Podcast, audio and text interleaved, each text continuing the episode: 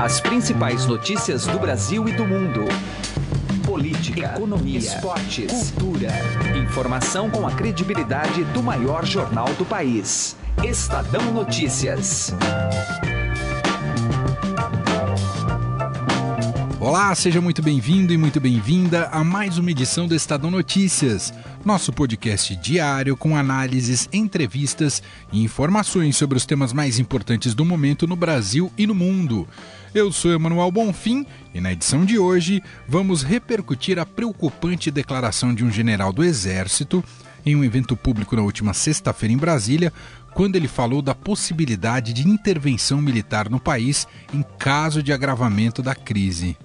Mas afinal, esse tipo de posicionamento é apenas uma reflexão individual ou tem ressonância dentro das Forças Armadas? Qual é o risco real de uma intervenção militar no Brasil? Vamos destrinchar o assunto numa entrevista logo mais com a historiadora da USP, Maria Aparecida de Aquino. Outro assunto do programa de hoje é político e analisa os custos para Michel Temer nesta segunda denúncia apresentada pelo agora ex-procurador-geral da República, Rodrigo Janot. Além do desgaste em si, que quase inviabiliza a agenda de reformas, como dar conta de um centrão fisiológico abastecido essencialmente por emendas e cargos? Vamos ouvir o cientista político Jairo Pimentel, que visitou nossos estúdios para um bate-papo com o apresentador Heisen Abac. E ainda sobre essa mesma denúncia, Andresa Matais, direto de Brasília, conta que juridicamente o caso poderá favorecer o presidente Michel Temer e outros políticos com foro privilegiado, caso do senador Aécio Neves. Você ouve também a coluna de Andresa Matais aqui no Estadão Notícias. Tudo isso a partir de agora, lembrando que você pode participar pelo nosso e-mail podcast@estadão.com e também te lembrando que estamos no Spotify, na plataforma Spotify, vá ao campo de buscas, escreva o nome do programa, Estadão Notícias, colocando o tio inclusive, e assim você acha lá a página do nosso programa e pode acompanhar todas as nossas publicações. Ouça e participe. Estadão Notícias.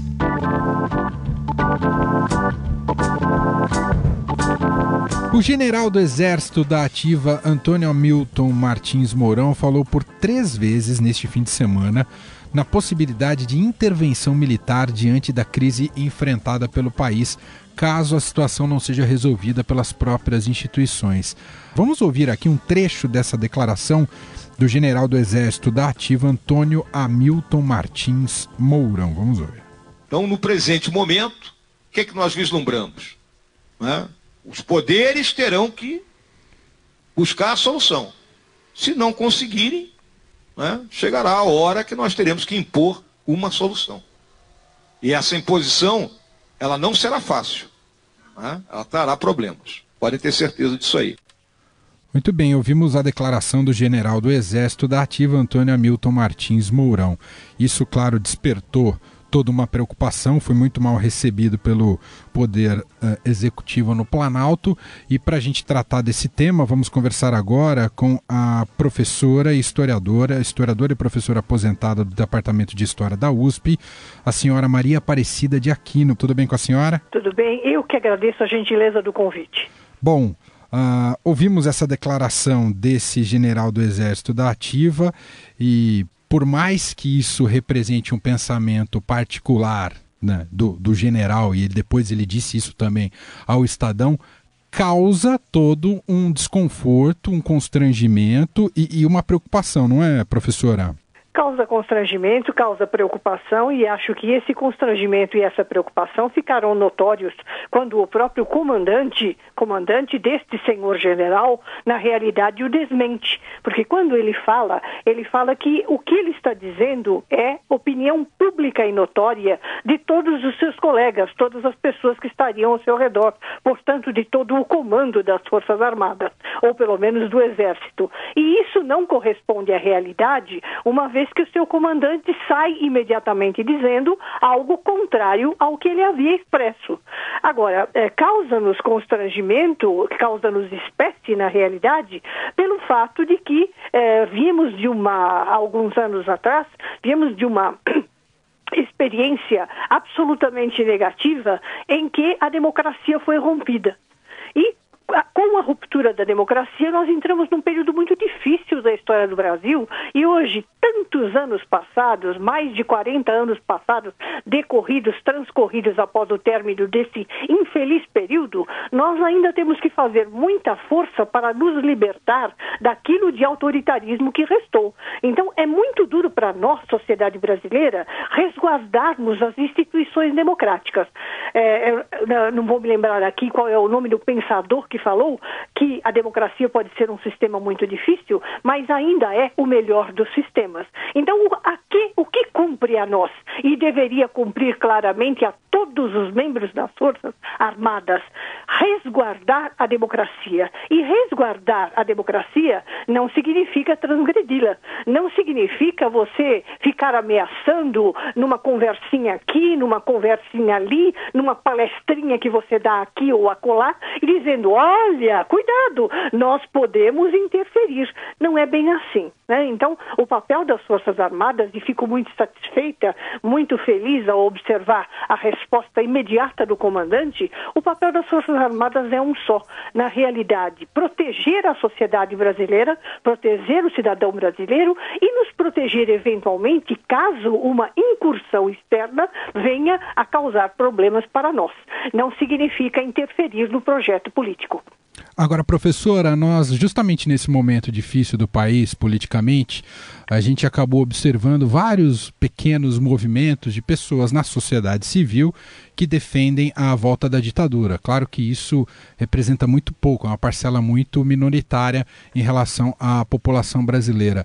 Ah, isso encontra ressonância nas Forças Armadas, por mais que isso não seja um posicionamento institucional há ainda militares que pensam que se deva voltar à, ditadura? Esse, esse tipo de risco existe, professora?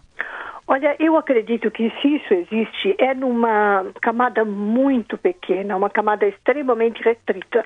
Porque, veja, os militares ocuparam o poder durante 21 anos, de 1964 a 1985.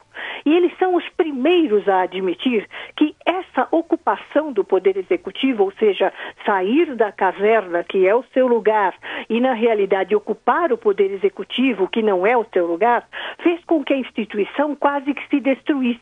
Eles são muito, é, muito seguros e muito fortes na ideia da defesa da coesão das Forças Armadas. E durante esse período de ocupação do poder, o que acabou acontecendo com eles é que essa coesão quase se destruiu e quase prejudicou muito a instituição. Então, eles, eles, a grande maioria dos militares, são os primeiros a admitir que, na realidade, a ocupação do poder foi uma coisa que mais prejudicou do que auxiliou ou ao país ou à instituição. Então, tenho eu a sensação, tenho aliás a certeza, que na realidade, se existir essa ideia de, ah, vamos retomar, vamos novamente interferir por parte das Forças Armadas, Armadas será tão minoritária que você conseguirá contar até de uma forma com os dedos. É um número muito reduzido das Forças Armadas que pensa dessa forma para a nossa felicidade, para nosso gáudio. Professora, para concluirmos, claro que a declaração desse general deu, trouxe dor de cabeça para muita gente, pairou um certo pesadelo também na cabeça de muitas gerações e de quem vivenciou o período da ditadura militar. A minha pergunta é a seguinte: os nossos mecanismos hoje democráticos são fortalecidos o suficiente para evitar qualquer tipo de de ação mais radical, como sugere esse general, professora? Olha, eu quero crer que sim. Nós temos, felizmente, uma democracia fortalecida. É, nós saímos do regime militar em 1985, então já se faz mais, já se passou mais de 30 anos dessa saída, desse momento infeliz da vida brasileira. E foi muito difícil para quem acompanha a política e quem lutou e quem lida todos os dias, que a gente conseguisse consolidando aos poucos a democracia. E eu digo que cada dia, cada dia, mesmo em momentos de crise, é uma conquista. Ou seja, cada dia que nós vivenciamos, vivendo em democracia, nós estamos conquistando cada vez mais. É, muita gente pensa que viver em democracia significa apenas, ah, nós temos as nossas instituições funcionando, funciona o Congresso, funciona o Judiciário, funciona o Poder Executivo. Não é isso. Viver em democracia significa você viver a democracia dentro da sociedade. É você ser democrata a ponto de respeitar o seu vizinho. Isto é ser democrata. Agora, isto é uma coisa, é muito fácil você mudar o regime político. É muito fácil, até de certa forma, você democratizar politicamente um país. Mas é muito difícil democratizar as relações sociais no Brasil. E esta tem sido a nossa luta nestes últimos 30 anos: democratizar cada vez mais os hábitos e usos da sociedade brasileira. Muito bem, ouvimos a professora Maria Aparecida de Aquino, que é historiadora, professora aposentada do Departamento de História da Universidade de São Paulo, da USP. Uh, professora, muito obrigado por atender aqui o Estadão. Um grande abraço para a senhora. Sempre é prazer atender a vocês e, eh, mais uma vez, cumprimento vocês pela reportagem. Estadão Notícias. Política. O revés na delação de Joesley Batista favorece Michel Temer, mas a segunda denúncia contra o presidente ao Supremo Tribunal Federal deve exigir um custo maior para a rejeição por parte da Câmara. Acompanhe a análise do cientista político e professor da Fundação Escola de Sociologia e Política de São Paulo, Jairo Pimentel, que conversou com Raíssen Abac. Que reflexos pode ter para o governo dele, que às vezes parece que vive uma montanha russa, né? Momentos que alternam aí uma boa recuperação com momentos de preocupação. Olha, o revés do Joesley aí nesse caso dos áudios apagados foi muito favorável ao Temer, né? Pelo menos nesse caso específico, perde força a delação do, do Joesley, perde força todas essas acusações da JBS contra ele, e o presidente dá uma respirada, mais uma, né? Porque a cada momento ele tem que escapar de alguma situação em que ele mesmo se colocou. Ele está no fogo e sai para brasa. Então, uma situação a, complicada também, vai acabar tendo que responder mais uma vez à Câmara, né? A Câmara vai ver se vai aprovar ou não a ida desse processo ao STF e eu acredito que a Câmara mais uma vez vai livrar o Temer, porque é o Temer hoje tem essa capacidade de lidar com a Câmara, tem a cooptação do Centrão que está junto com ele. É, vamos ver qual que é o custo disso, porque no passado foram liberadas liberados milhões em emendas uh, orçamentárias individuais e coletivas para os parlamentares como contrapartida ao apoio de Temer para barrar a denúncia no STF. Agora, diante da necessidade de mais uma vez né, ter o apoio lá, a conta pode ficar mais cara, quer dizer, pode ter gente mais indócil vendendo mais caro? Pode ser cada vez mais o custo de manutenção vai ficando maior, né? Então, da onde vão sair esses recursos? Como é que vão ser operacionalizados? Como é que o Temer vai conseguir bancar? Mais uma vez que a Câmara o apoie num caso delicado como esse, é a grande questão. É, conseguiu fazer isso bem no passado. Vamos ver se no futuro consegue. Eu acredito que sim, pelos benefícios que isso traz. Quer dizer, qual que é o preço de você ser livre? Né? Ainda mais se o dinheiro não é seu, o dinheiro é público. Bem, Jair, agora em outra frente tem a CPI da JBS, na qual os aliados do presidente Temer se mobilizam para dominar os trabalhos e já se fala até, o próprio relator Carlos Marum já falou claramente de confrontar ah, o Ministério Público, o Judiciário. Que papel pode ter essa CPI? Essa CPI é uma forma de você politizar, de você criar um grupo político para se defender uh, das acusações que foram postas pela delação do Joesley posto que boa parte é, do Congresso hoje está sendo incriminado por essa delação, está sendo posto em xeque pelas delações do, do, do Joesley. Então, eles precisam, de alguma forma, se articular para depreciar todo esse processo que ocorreu dentro de, dessa delação, ou seja, o que está sendo confrontado é o processo e o assodamento que houve do procurador Janot em levar em consideração essas provas trazidas pelo Joesley que foram amarradas anteriormente, foram amarradas de forma até ilícita pelo ex-procurador Marcelo Miller, que uh, uh, o fez enquanto procurador, né? Porque ele deixou a procuradoria para se tornar uh, um advogado da iniciativa privada e defender a JBS. Mas todo o processo uh, de costura já tinha sido feito anteriormente enquanto procurador, o que pode comprometer totalmente as provas e as evidências trazidas pela delação de Joesley, uma vez que provas colhidas de maneira ilícita podem ser descartadas por conta da teoria da árvore contaminada, de que provas ilícitas também são ilícitas. Para a gente fechar, Jairo, a gente percebe claramente uma, uma estratégia mesmo do governo Temer de mostrar que a economia está começando a dar bons sinais para fazer frente a esse noticiário aí tão uhum. negativo.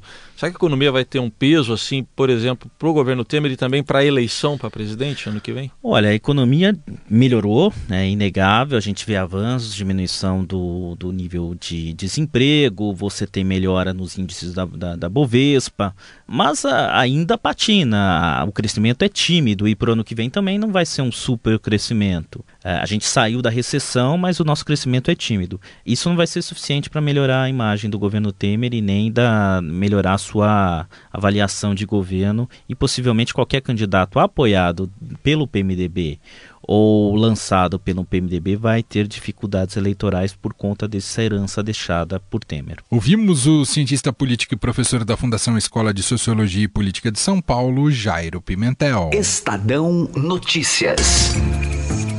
Coluna do Estadão, com Andresa Matais. Supremo Tribunal Federal discute a validade das provas do caso JBS. Medida pode beneficiar o presidente da República, Michel Temer. Acompanhe a partir de agora a conversa da editora da coluna do Estadão, Andresa Matais, com Gustavo Lopes. Bom, Andresa, o Supremo começa a discutir a validade das provas ali no caso JBS. É algo que tem dado muito pano para manga. O que esperar disso? Será que vai se perder tudo, Andresa? Olha, Gustavo, tem uma grande expectativa, né?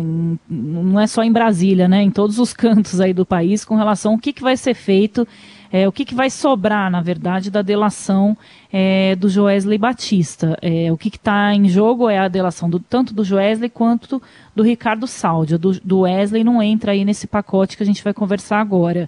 É, há uma expectativa porque investigadores, tanto do Ministério Público, quanto, do, quanto ministros do Supremo, quanto da Polícia Federal, eles dizem não ter dúvidas de que provas podem vir a ser anuladas aí no meio do caminho, porque é, existem dois procuradores que eram muito próximos ao Rodrigo Janot é, e que estão aí sendo investigados por possivelmente terem atuado como agente duplo, né, enquanto trabalhavam na procuradoria. É, e há uma expectativa, principalmente do Marcelo Miller, de que ele possa vir é, dizer, caso as investigações apertem muito para o lado dele, é, que ele orientou sim o Joesley Batista a gravar o presidente Michel Temer naquela famosa conversa que o, o Joesley e o Temer tiveram no Palácio do Jaburu tarde da noite. E se ficar comprovado de que houve essa orientação para se gravar alguém que tem prerrogativa de foro sem autorização da justiça, é, aí sim é, os investigadores avaliam que essa prova pode ser anulada. E se você anular essa gravação, por exemplo, você já está anulando grande parte da denúncia contra o presidente Michel Temer, porque é, muito do que o Janot apresentou contra o Temer está respaldado nessa gravação dessa conversa entre o Joesley e o presidente Temer. E aí já, já tem gente que vai mais longe, diz o seguinte: o Rodrigo Rocha Loures foi filmado recebendo uma mala de dinheiro numa ação autorizada aí pela Justiça, né? Essa ação controlada que foi feita pela Polícia Federal. Se porventura essa prova lá atrás do Temer com Joesley for anulada, e ela estiver vinculada a essa ação controlada, ou seja, se o pedido para se fazer a ação controlada é, tiver escrito ali que essa ação é com base no que foi conversado entre o Joesley e o Temer, então essa prova também pode vir a ser anulada. Então o país vai assistir é, que, embora se tenha tido ali uma entrega de dinheiro, é, não poderia ser considerado como prova porque a origem dessa prova está é, tá toda aí é, mal feita, ela não poderia ser utilizada. Então, é, é um, um, caminho aí que a Operação Lava Jato pode tomar, né, principalmente nessa delação do, do Joesley Batista, que pode haver uma grande reviravolta e podem escapar aí tanto o presidente Michel Temer quanto o senador Aécio Neves, todo mundo que tiver prerrogativa de foro pode vir a se beneficiar de uma anulação das provas, é, caso, claro, repetindo, se ficar confirmado é, que os delatores foram orientados a gravar essas pessoas. E aí a investigação se volta contra os investigadores, principalmente os lá da PGR, é, porque toda a delação do Joesley e do Ricardo Saldi foram, é, foi tocada né, na Procuradoria-Geral da República. Ou seja, né, mesmo não estando mais no cargo, isso representaria uma grande derrota para o Janot, né? É mais que uma derrota, né? O Janot pode virar alvo aí de investigação, é, de um abuso de, de poder, de autoridade, né? É o que os investigadores que estão acompanhando o caso dizem, caso se confirme, né, que ele tinha consciência é, porque é diferente, viu, Gustavo? Se o delator chegasse na mesa dele e dissesse: Olha, eu gravei aqui, o presidente Temer está aqui, eu quero te apresentar como prova. É diferente do delator chegar lá e disser, e, e, e disser né, eu, eu quero é, lhe entregar o presidente Temer, eu sei que ele fez isso, fez aquilo, e aí ele é orientado, então vai lá e grava ele para mim. Então são dois fatos diferentes e esse segundo fato não pode ocorrer sem autorização da justiça e o, não havia autorização no momento em que o Joesley gravou o presidente Temer. Então, se ficar comprovado, mais uma vez, de que essa gravação foi orientada pelos procuradores da República, é, isso vai ter muita consequência, tanto para a prova, tanto para quem orientou. Essa foi a Andresa Matais, editora da coluna do Estadão, direto de Brasília, trazendo aí todas as novidades e também muito dos bastidores da nossa política barra judiciário, podemos dizer assim. Andresa, mais uma vez, muito obrigado. E para quem quiser acompanhar a coluna do Estadão, como é que faz? É, tá tudo misturado, né? Político e judiciário, né, Gustavo? É verdade. A gente está no, no site do Estadão, ou na coluna do Estadão, é fácil de encontrar, e também no arroba coluna do Estadão ali no Twitter. Muito bem. Andresa, mais uma vez, muito obrigado. Um abraço. Outro, um abraço para todo mundo. O Estadão Notícias desta terça-feira vai ficando por aqui. Contou com a apresentação minha, Manuel Bonfim, produção de Gustavo Lopes, participação de Raíssen Abac e montagem de Nelson Volter. O diretor de jornalismo do Grupo Estado é João Fábio Caminuto. De segunda a sexta-feira, uma nova edição deste podcast é publicada. Você tem tudo à disposição no blog Estadão Podcasts. Lembrando que estamos disponíveis no Spotify, procure por lá. E pode mandar seu comentário ou sugestão para o e-mail podcast@estadão.com. Um abraço para você, uma excelente terça-feira e até mais. Estadão Notícias.